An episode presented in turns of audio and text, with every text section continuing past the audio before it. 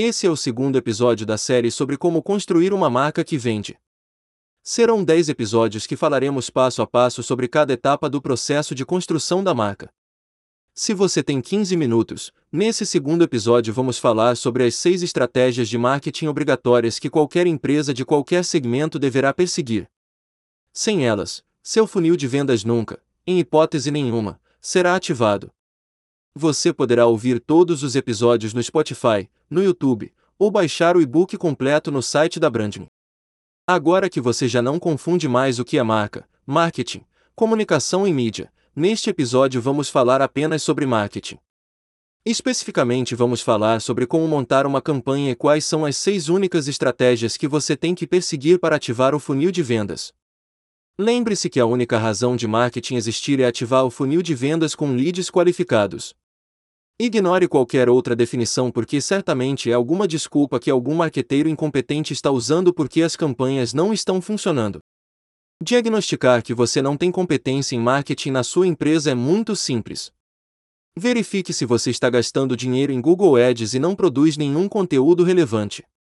Essa é a característica de empresa que só oferece desconto. É aquele tipo de empresa que, além de comprar o lead, compra também a venda, ou seja, é um verdadeiro desastre de gestão de marketing e também de gestão de vendas. Gastar qualquer dinheiro em Google Ads sem oferecer um conteúdo que ajude seu cliente ainda na fase de pesquisa é como encher o tanque de gasolina do carro e pegar a estrada errada. Antes de começar, faça download de um template de Go-to-Market. Você pode fazer gratuitamente no site da Brandme. Ele te ajudará a montar o racional das campanhas que deverão seguir três passos básicos, que devem ser muito bem pensados antes de falarmos das seis estratégias de marketing. O primeiro é a análise da oportunidade. Sempre que você elaborar uma campanha, você terá que pensar no fluxo do dinheiro, por exemplo, volta às aulas. Se você tem uma editora com uma seleção de livros para matérias específicas, essa é a hora certa. Entenda que se você não tem uma data sazonal, você mesmo assim terá que nutrir seus leads sistematicamente com conteúdo relevante. Se você não fizer isso, ele não lembrará de você quando chegar aquela data específica que ele deverá efetivar a compra. Segundo vem a análise do público. Aqui é onde o time de marketing demonstra o seu verdadeiro talento e paixão pelo que faz. É quando o time de marketing deverá sair do conforto do ar-condicionado e da máquina de café expresso e vai conversar com o cliente e com os canais de vendas para entender suas dores e seus desafios. É um fenômeno bizarro e inexplicável alguém que se diz de marketing e consegue passar um mês inteirinho sem visitar nenhum cliente ou canal de vendas. Somente conversando com o cliente que você conseguirá identificar quais são as mensagens que os mobilizam. Por exemplo, o cliente dessa campanha é o professor que indica os livros. Nesse caso, você deveria ter apresentado, ou ainda doado seus livros para o professor bem antes da volta às aulas para que ele tivesse tempo para analisar, adotar ou recomendar. Você também tem como público os pais do aluno que, por exemplo, precisam encontrar facilmente os livros, com bons preços e também com condições de pagamento facilitadas. Se você não deu o livro para o professor analisar, não abasteceu o ponto de vendas, nem o e-commerce, não fez uma campanha de marketing cooperado com seus canais de vendas, sinto muito te conscientizar sobre uma realidade: você pode ser algum outro tipo de profissional, menos um profissional de marketing. Terceiro vem a organização da sua proposta de valor. Uma campanha elaborada por um profissional de marketing de verdade deverá ter uma história bem contada e impecavelmente organizada numa landing page, ou seja, uma página específica que mostrará toda a sua solução, por exemplo, através de vídeos do autor comentando sobre o livro, vídeos do professor dando aula com seu material, poderá oferecer sampling de capítulos para degustação e até testemunhais de instituições de ensino que já adotaram as obras. Você ainda poderá até oferecer um cupom de descontos para quem quiser comprar imediatamente. Não caia na armadilha de pedir o e-mail de contato. Esse tipo de campanha com preenchimento de formulário é bem típica dos anos 80. Coloque sim um WhatsApp para que o cliente encontre imediatamente um vendedor bem treinado que ajude a tirar suas dúvidas. Se você quiser o e-mail do cliente, faça por merecer. Ele te dará espontaneamente, apenas caso sua empresa e seus produtos tenham realmente algum valor. Infelizmente, na prática do meu dia a dia ainda vejo erros muito básicos de empresas contratando jovens designers com uma conta gratuita de Canvas e Photoshop nas mãos, elaborando suas campanhas de marketing. Em 100% das vezes, quando eu pergunto sobre a aderência das mensagens com o público, a resposta é sempre a mesma. A triste, inexplicável e irresponsável resposta: Eu não sei. E como a falta de proficiência não tem limites, também usam o pobre designer para comprar mídia. Essas mesmas empresas que não têm a mínima paixão por sua marca, nem respeito por seus potenciais clientes, ainda conseguem piorar as coisas comprando eletronicamente listas de contatos via LinkedIn, ou essas ferramentas inúteis de mining que você ainda tem que pagar por um lead ridiculamente qualificado. Se você se encaixa nesse triste perfil, ao menos use o Google que é gratuito. Essas empresas contratam alguém barato, que minimamente consegue falar no telefone, e chamam pelo charmoso nome de vendedor hunter que fazem a inexplicável ligação fria. Para não passar vergonha quando contam isso para os amigos, chamam de time outbound. E sim, por incrível que possa parecer, essas mesmas empresas ainda reclamam que não crescem.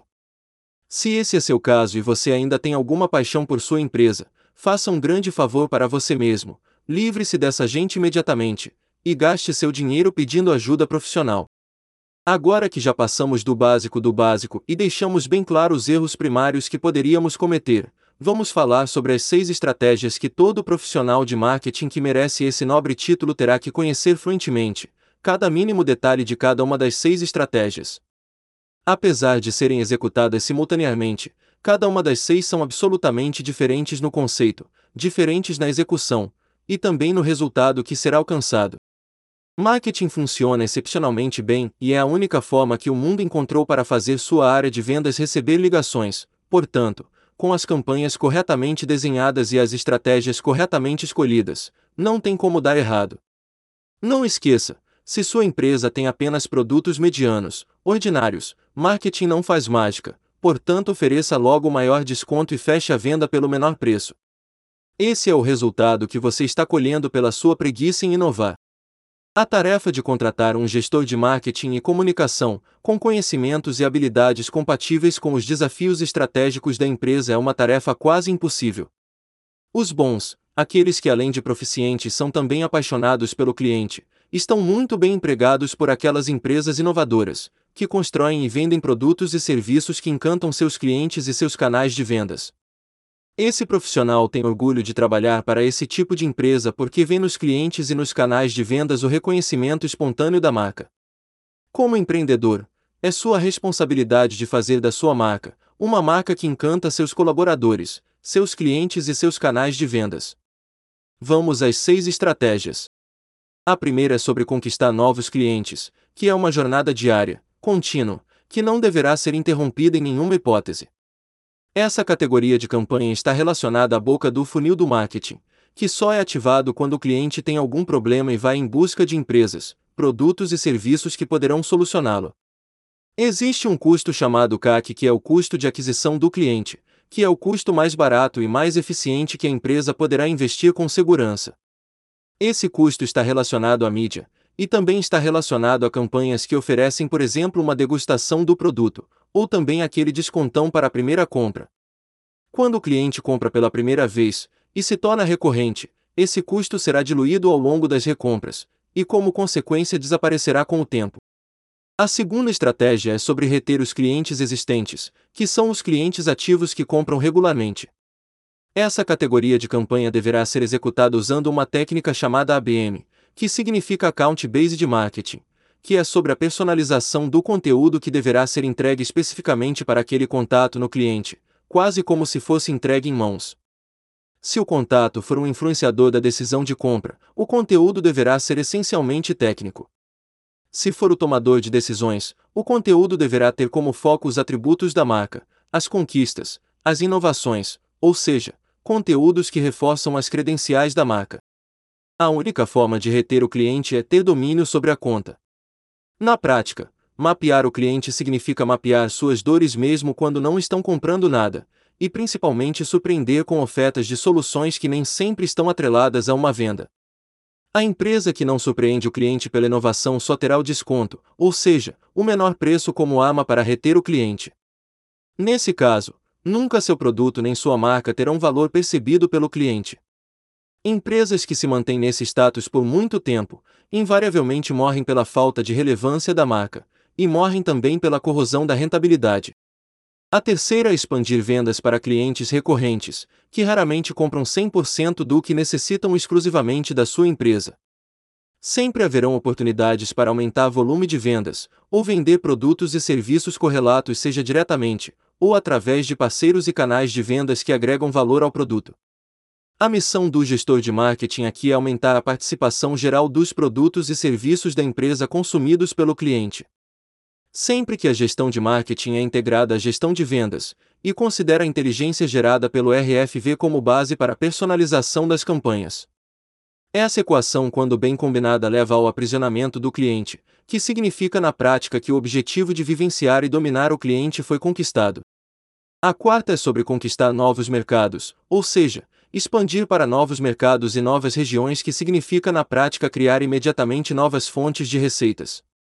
Apesar das nuances e especificidades de novos mercados e novas regiões, incluindo aqui o mercado internacional, a empresa necessitará apenas de pequenos ajustes nas campanhas e estratégias para conversar com um novo grupo de parceiros e clientes. Os investimentos na expansão são marginais e certamente já estão atrelados automaticamente às novas receitas.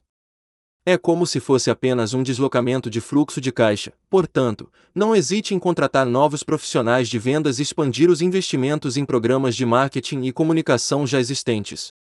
A quinta estratégia é sobre introduzir novos produtos. Em parceria com o time de pesquisa e desenvolvimento, o time de marketing deverá mapear com antecedência todos os clientes e canais de vendas que têm aderência e afinidade aos novos produtos e serviços que ainda estão em fase de desenvolvimento. É muito raro encontrar um gestor de marketing proficiente o suficiente que saiba liderar e conduzir um lançamento de produtos. Infelizmente, pela incompetência combinada com negligência, o produto não decola, perdendo a empresa a oportunidade de criar uma nova fonte de receita.